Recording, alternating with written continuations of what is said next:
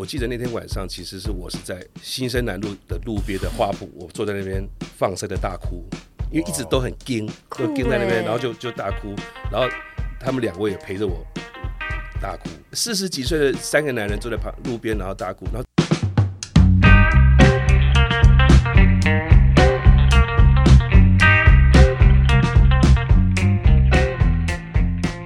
说说你提到你你你在跟我聊的时候，你有提到说你、嗯呃离婚这件事情，嗯，我相信更不容易吧？它是更个人的，它更感性的一块。对，那时候你怎么样去调整，跟怎么做决定，然后怎么样去适应？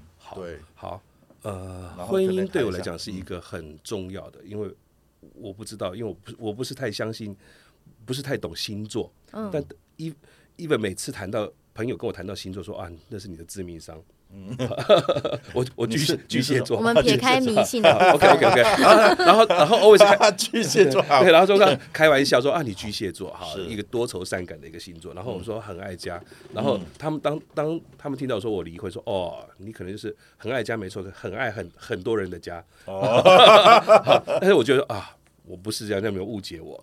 呃，我是一个很专情的人，嗯，我很很专情的人，呃呃，恋爱史也不是很很多，嗯，然后就就也是因为工作上认识我这个太太，那我们彼此相爱啊，然后我只有个小孩，一个女孩子，然后我们有了爱情的结晶之后，然后就一直两个人专心抚养这个小孩，那也让我孩子读到一个不错的环境。现在我女儿在在在美国有工作，有自己的生活环境啊等等条件，都是我们供给她的。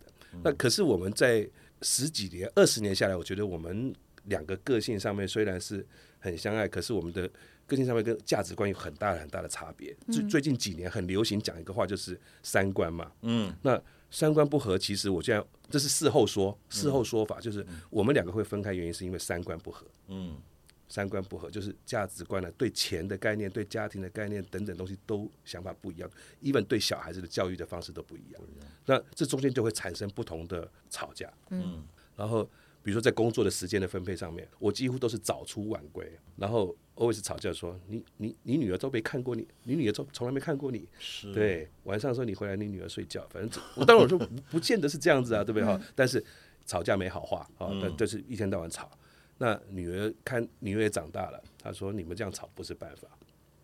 有一天就说你们这样吵，你你们两个不如不如离婚吧。嗯，那我也是因为我们其实很 care，我刚刚前面讲我很 care 周遭的人看法，呃，家族的看法了，尤其最重要是自己的亲生的女儿的看法。是，当然，如果他的心理建设都是这样子的时候，如果能够让这种状况能够先停止，未尝不见得是一件好事。而且我觉得，在这个世代来讲，离婚也不是一件什么那么那么奇怪的事情。早在我爸爸那个年代是觉得很很 shock 的事情，在我们这个时代无所谓，对不对？周遭那么多人，你女儿当时几岁？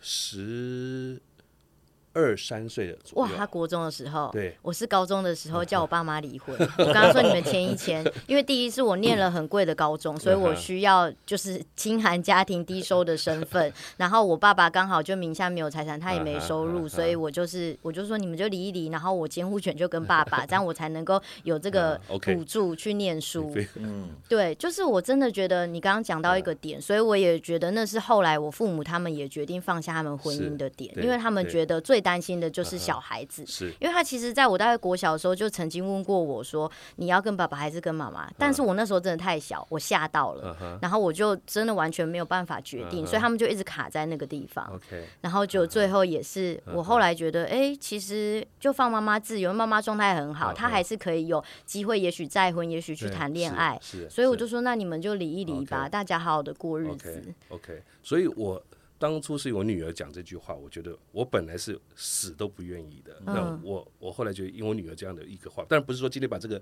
这个这个原因都丢给我女儿，不是，是是她给我一个很大的一个一个一个一个 hint，说你们这样子其实对于我们家庭的生活品质并不是好的。对，那我觉得觉得说，我跟我太太就觉得好吧，就讲一讲，就说好吧，我们就就分。可是我们还是住在同个屋檐下，而且我们还开了我们这个开了十年的公司，我们两个是一起开的，哇，就对。继继续经营对，继续经营。我们还是一样，第二年还第三年的时候，就觉得呃，在同一个同一个屋檐下，甚至在同一个公司上班，然后很多事情都必须要面对的。那不只是吵家里的事情，连公司经营上面都会吵，那不如就分吧，而且就在这个公司里面就变成两个公司登记了两个公司的名字，分别经营不同的 case，他就做 event 的部分，那我做品牌的部分，嗯，啊，那离开之后我就觉得说，哦，分手以后，然后十年公司结束以后，我们就公司也都完全分开，嗯，那可是现在还是好朋友，你当初你刚才有提到嘛？你说你开始的时候是不愿意的，对，然后做最后做了这个决定之后，就是说离开了之后，离婚了之后，你觉得更轻松吗？不轻松，不轻松，我我你知道吗？我前天有写一一一一个一张一个文呃文文章在那个呃脸书上面，嗯，呃有有很多的人的故事，就是说男人在离婚之后。很快速的就会找到另外一半，而很多女生、女人离婚了之后就继续单身，因为他们觉得说男生不甘寂寞嘛，这件事情嘛，也包括可能不懂得怎么样，因为一直以来都是被照顾嘛，然后被照顾惯了之后，离婚了之后，当那回到单身的时候，又希望有另外一个人陪伴，所以赶快去找另外一个，反而女生就会觉得说，唉。我每次当他的妈，我也当他的干嘛干嘛的朋友什么的，还有包括当他的佣人，终于也可以，你知道吗？好，自由自由了。哎，叔叔怎么看这件事情？我，你刚才有提到说你，你，你，我我觉得跟我觉得跟刚你刚你刚刚讲那个状况是完全相反。嗯，相反的，我觉得并离离开分开以后，我觉得并没有比较轻松。我心情一直一直好几年的低潮，我觉得那个是我人生很前面很顺遂。成长、学习，然后结婚、生子、创业，我觉得我的人生都是顺的。可是那个部分，其实对于我来讲，是在婚姻这个部分，对我人生来讲，那是一个扣分。嗯，我我那时候还笑我自己，说我可以帮客户的品牌经营的很好，我可以做创意做的很好。可是我对于人生婚姻这门课程，我是扣分的。我是我是经营是很很糟糕的。怎么连每天跟你睡在一起的人，我们都不能好好沟通呢？了解。我觉得是，我觉得给我一个很大的一个一个巴掌，说。你你不要，你不是多厉害的人，你你连这个事情都都做不好，你还讲什么东西？那可是我很难启齿跟对外面的人说，但是我觉得我尽量把那个事情放在心里面。可是低潮我低潮了好多年，嗯，我我完全就是觉得这是我人生一个很大很大的污点，所以我我我不敢去跟家里的人去大拉拉去讲说我们两个为什么离婚，嗯，然后我也不敢去跟朋友说，然后我就是很多事情都放在心里面。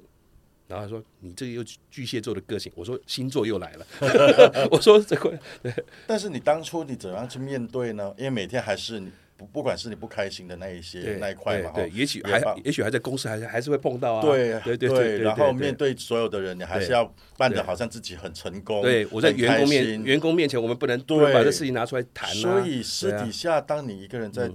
面对这件事情的时候，你用了什么样的方法去处理你的心境呢？很幼稚，我没什么没什么好方法，嗯，没什么好方法。我我我就是很闭塞的个性，我就在家里面，然后我就会在那边自己开始编剧，开始那边想。我我曾经所谓很低潮的，甚至于他已经让我让我的心里面产生一个很大的一个一个有一点点忧郁症的这种状况。嗯，然后可是当然是透过朋友陪我出去啊，然后就就。出去走走啊，然后去去做户户外运动，喝酒啊，户外运动。男人最会的就是喝酒嘛，然后然后我就开始产生很多去产生很多兴趣啊，我去钓鱼啊，我去我去潜水啊，我去爬山啊，这些兴趣是后来往外走培养说。以前在婚姻生活里面哪有哪有机会让你做这些事情？你要工作，你要你要照顾小孩，你要你要顾顾家里，你根本没有多的时间去做这个。可是我变成我单身之后。呃，当然有很低的低潮，可是也创造了很多的很多的机会了，有触角让我往外伸，就就产生一些新的兴趣。说出我们每次有提到说，当男人在面对这样这一块的时候，嗯，都有所谓的定义嘛。以前所谓的男人要怎么样怎样的这样，然后到了我们这个时代，就有一句话叫“新好男人”嘛，“新好男人”嘛，这句话。哎，你怎么怎么去面对这样子所谓的社会给你的定义？啊？男人新好男人，那什么是新好男人？然后你就说，当你变成单身的时候，你反而找到了一块很不一样的天空。是是，嗯。在我们的父执辈那一代，就等于算是男性抬头嘛。那所谓他们那些以前就是一家之主，一家之主，或是或是说我男人在外面就是家里的那家里的那些那老婆啊都不要都不要，反正男人在外面就是就是最大的，就是就大男人。那个时候大男人主义是是被社会接受的。你如果在那个在那个年代，你你在朋友中当中露出一些说，哎，我要我要回家干嘛？我要回去煮饭，你会被你你会被你的同同才说，哎，笑笑死死了。对，那那个很大男人就说，不可以说要回家。当然当然说说，我我台语说我是尬州，我是甲族的，对不对？好，甲族的确，你你那回去，你那小男人被被同才看不起的，对，那时候大男人 当然是合法的，是，可是可是同样的那个另外一面是说，如果你是你是一个一个小男人，嗯。对不对？小男人来讲说，人家反而在甚至于他的你的你的太太、你的家里人说，这个厨房不是你该进的地方，嗯，对不对？你你去做些，你应该去做事业吧，嗯。你应该去外面闯一番吧，你赚钱就回来吧。赚钱回来养我们，怎么你在那边做这些事情呢？对对，那在我们那个成长年代是说，我们结婚那个年代，我结婚的年代说，哎，我父子辈还在，嗯，对对，要给他们看，说你不能当一个呃什么他们眼里的对处处都都替你的老婆小孩去想了，你你是不是男人啊？嗯。对不对？哈？你还是你不止你的同同辈有这样看法，你的父子辈这样看法，那你就不能当个小男人。对，对，那你又不能当个大男人，在外界的社会环境里面说，那时候骂沙文主义，对。对，杀猪，对不对？你这个人，这个男人太太糟了，对对，老婆这么这么坏，你是杀猪，看不起女人。啊、这个这个是沙文主义，在认同跟不认同中间，你要找到一个 balance，所以那那个那个年代才会对于男人的一个定义找到一个新的主张，一个新的定位，叫新好男人，对，对。也包括男女平等这个平等男女出现，对对对，我刚刚讲半天就是哽咽讲不出来，就男女平等。就出来了。对，对，然后就出来，那个定义叫做新好男人，嗯，要尊重长辈、伦理、孝顺，然后对于自己的家里、对自己的小孩、对对对自己的老婆，其实都是很照顾的。那但不是全面的小男人，小男人，所以他新好男人是这样出来的。好难哦，对，所以所以你说我们我们我们五年级，其实我们活在那个年代，我们大家都自己告诉我们，我们要做一个新好男人。嗯，对，我，我不能去当杀猪，我也不能去当一个小男人，所以我要当一个中间的一个很 balance 的，我去产生一个叫新好男人这样的一个。真的有时代感呢，因为到现在啊，就是基本上没在用这个词，因为大家都觉得你刚刚讲的那一些，在我们这一代就是应该要做，男人本来就要做，甚至是甚至是是你来做，对，甚至 是对厨房是你的，你你现在你现在回来看，不是现在社会上面有很多字眼，呃，女生看男生就叫工具人，嗯对不对？好，工具人，呃，就男生有就很甘愿当工具人，嗯对不对？他替愿意替他女女孩子提包包、看包包，给你发好人卡给你，就是个工具人，对哎？我非常喜欢，就是我们这样对谈。虽然说今天那个阳刚气息比较重，可是我不会觉得我很非常的女性主义，因为我前阵子也是听了那个曾伯恩一个啊脱口秀，对对对，伯恩他就是有讲到说，他录了一集，然后四个脱口秀男子男子组 就在讲说，呃，好像爸爸就没有资格喊累，对，对，就是因为大家都觉得哦，女生怀胎十个月，然后。伯恩就讲说，那到底这个借口要可以用多久？对对啊，你你你怀孕之后，然后小孩已经三岁、五岁、十岁了，然后大家永远都觉得女人很很辛苦。苦。其实男人有很多的辛苦还不能讲欸哎、对啊，女生还有姐姐妹跟那边一起聊哎，对所以我还是想要谈问叔叔，在面对这些东西，你跟谁对话嘞？对，你有跟谁对话吗？然后跟酒吗？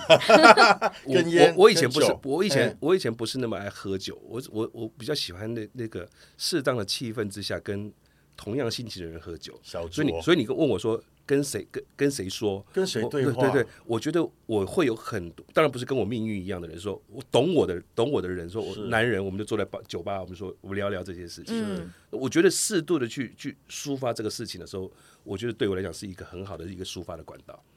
对，所以当初是有人陪你聊的。我同学啊，哦，他们愿意陪你聊我同学啊，我那些我那些 我那些同学抓来聊。我我那些同学就是有有有小学同学，对。我有我有我有国中高中的同学，这些这这每个人命运不一样，他们可能家庭很幸福，可是他们就会听我讲的说，哦，听我讲完，他们就说心有戚戚焉，他们也他们也他们也很害怕说，如果他碰到之后会会如何如何。其实他们也需要你们男人也需要一个 group 才聊这些东西要要要要啊。要要要啊！真的是对要真的需要。你说女女孩子她们姐妹淘，然后约姐妹淘约约了喝下午茶，男生不用吗？男生要啊，更对需需要啊，更需要。哎，赶快开你们好像某个革命党赶快开，开赶躲快开一家起来在一酒吧，个，我觉得我们要开一家酒吧，就专门 而让且在地下室。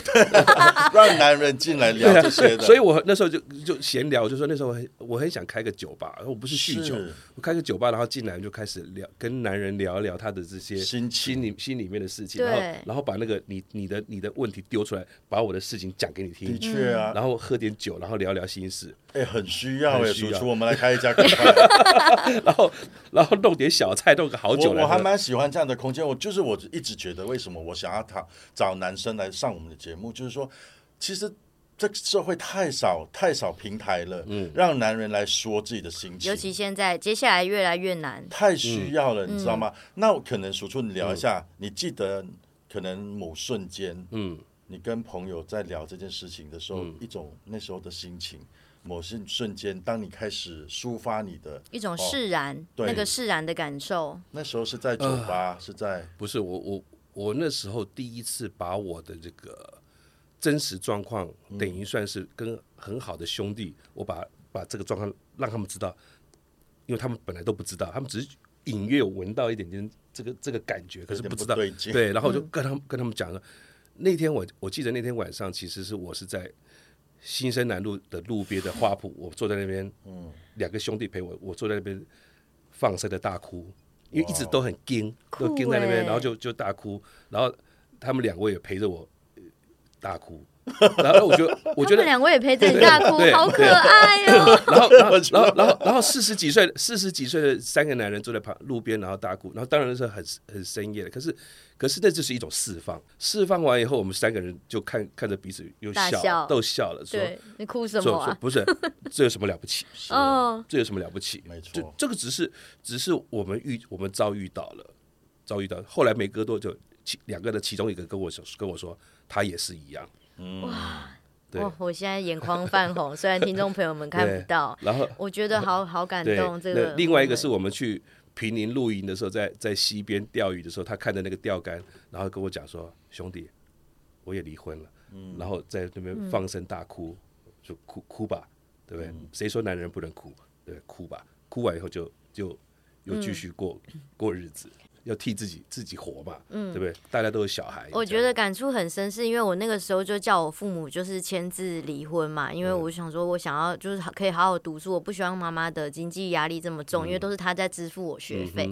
然后我记得妈妈当然有一点犹豫，但是她签的比较干脆。然后爸爸就是真的皱眉头深，就是眉头深锁很久。然后我爸爸一直给我一种反正他就是我的天的感觉，然后。所以我觉得我刚被你感动，是因为我某个层面觉得好像我有听到、读到爸爸的心情。因为我爸爸之后，反正他都一直没办法好好照顾自己，然后一直酗酒，然后又碰到我那个时候也叛逆期，我没有办法理解你一个那么 man 男人，就像你说的，我对我爸爸也有当时你们年代的期待。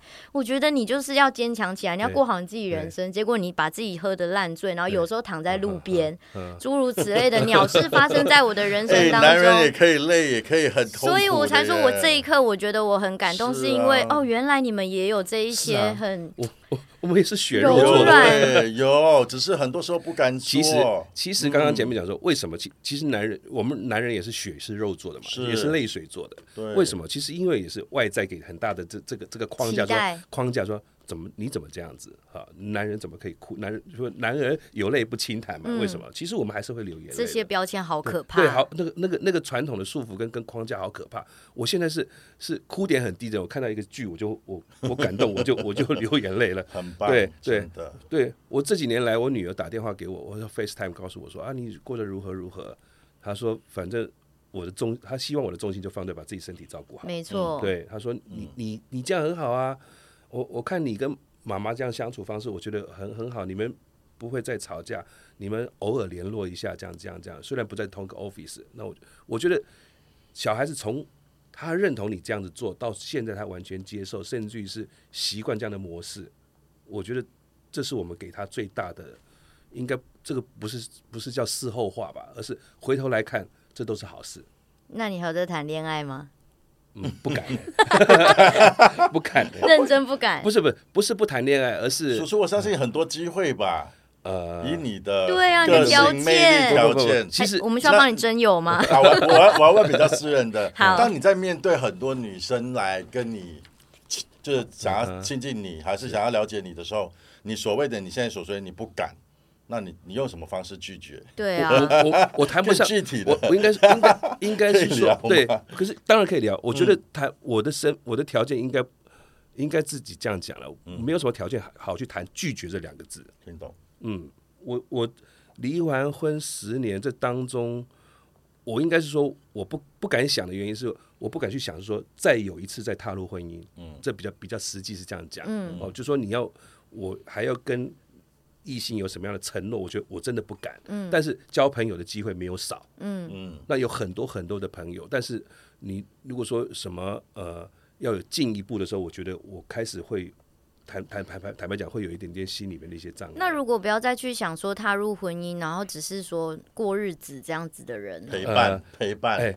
你们两个讲的这句话，最近在这一两个两年，这最近这一两个月里面，一直有朋友说跟我提到这件事情，叫你找个人过日就说啊子，，他们说你看你一个人，你能不能找到一个好的人，呃，陪伴就好了，陪伴啊陪伴就好了，觉得对。陪伴，even 连我女儿都这么说，是啊，对，那所以你会接受了吗？现在？呃，我我接我慢慢接受啊，我慢慢接受，就是工作也好，不能接受，开始慢慢变变呃那些那些外面给你的框架，你开始不能接受，慢慢变成接受，嗯，那就是看缘分啦。如果你觉得哪一天就一个看顺眼了，我们都不能去在这个时候讲说不可能不可能，那偏偏哪一天就可能，这很难说。对啊，对对，所以没有没有拒没有拒绝的这个事情，嗯没有，只是嗯目前为止还没对有。对对对对对，好，嗯那再请听众朋友们那个 讯息我们，开玩笑，开玩，笑。我们最最后我们来谈一下你跟女儿的关系嘛。哈、我有听到啊，我还蛮感动。你是希望说，将在未来的可能一两年内，可以到美国去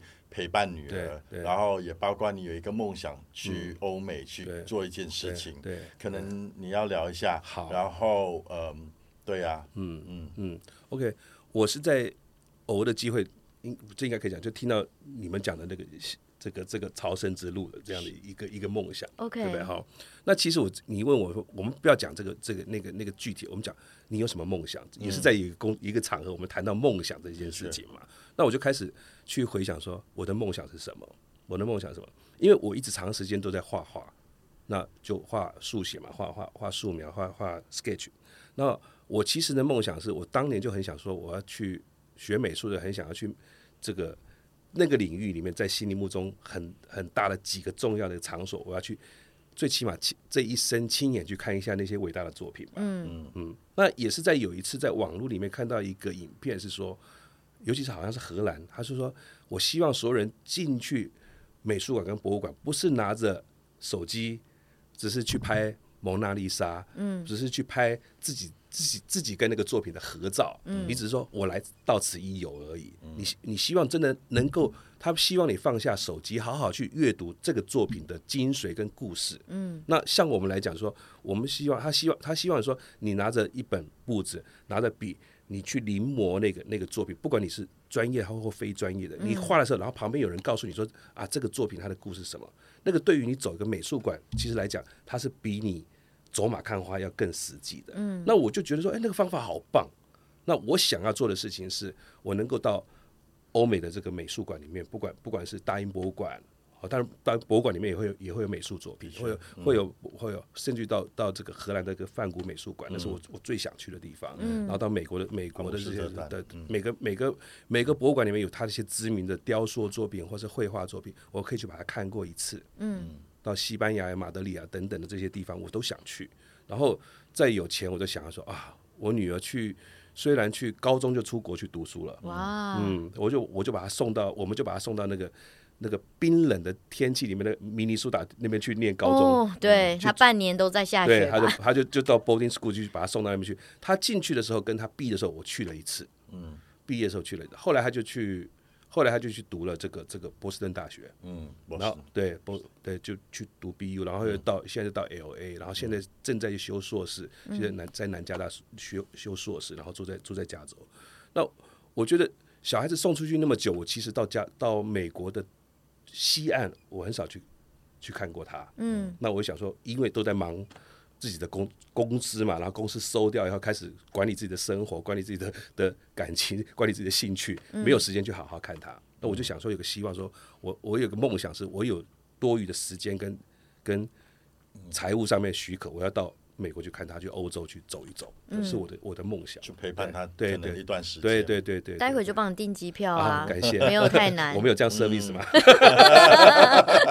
那我们喊话一下，看有没有赞助商。对啊，这蛮好的故事啊，我觉得。啊，嗯，所以今天其实我们很开心能够就是邀请到鼠出来跟我们聊这样的故事，对。然后尤其是我觉得哈，谈心情那一块，谈男人该不该用什么方式去呃疏解压力，是哦，对，然后跟自己。就是面对自己的很多的一切，我觉得嗯这这样的一种声音跟故事，值得去探讨，更多人来跟我们一起分享他们的心情故事，跟怎么怎么去处理。对，嗯对，我觉得你就是代表了你这个年代的人的一种，我觉得是一个勇敢吧。肯定有很多的人至今还是没有那么豁达，，其实没非常需办法讲。要的。我们这个这五四十，尤其是那种五十多岁的男生到六十多岁的男生这一块，我们是卡在刚才叔叔说的，因为大家社会对你们这个年纪已经有期待啦，觉得你们好像一定要有一个某个成功的样子，然后可能哦，但是成功的男人也可以有脆弱的时候啊。是啊，没错啊，对没错啊，对啊，对，我觉得是，我觉我觉得说啊，这应应该有成功的样子，难道这个岁数就每个一百个都要一百个都是成功吗？对啊，嗯对他总是有一些比较柔弱、比较比较脆弱的那一面，我相信每个人都有。对对啊，对啊，王永庆应该也会有吧，谁都会有，都。有啊。对啊，就脆弱的时候不一定就是不成功啊，只是只是只是这些都就是事某情都放在心里面而已，嗯都放在心里面而已。嗯嗯，对。我觉得好不容易哦，真的在你身上，而且叔叔也姓李，小小女子也姓李，所以真的在你身上看到跟我女儿，差不多而已啊。对，真的也是看到说，哦，那呃我爸爸可能当当时的纠结，然后他又要维持他自己这个男子气概，然后最后他没有办法诉说，他他他已经离开了，对，在五十二岁的时候。对啊，那那但但是我就在你身上看到哦，延续这你刚刚讲的一切的这个卡关跟困境都是非常艰难的，但是你最后决定鼓起勇气告诉你的朋友，你人生发生这么大的事情，然后你发现哎。安全呢、我没有因为讲完之后就是哎、瞧不起或者是这一些东西，对，反而是哎、有很多的人愿意包容，对，对，所以我觉得真的是要非常鼓励所有正在听这一集的，如果你也深深的被感动，然后你的人生也在正在卡关当中，就不要害怕，真的找一个你觉得安全的地方去讲出来，不会有人责备你的。当然你要找对人啦，嗯，对啊要，找到跟你听得懂你心情的人，跟你听得懂，在路边一起哭的人。其实有了很多了，嗯，对更勇敢的去面对自己的感受，我觉得是我们需要喊话的。对，不要就是因为其他人对你怎么看法跟期待，而忘记了你可以很自然的去做自己。嗯，嗯你愿意示弱，一定会有人愿意接住你的。对，今天真的非常谢谢谢谢叔叔好大谢谢哥。谢谢谢谢谢谢谢谢谢谢谢。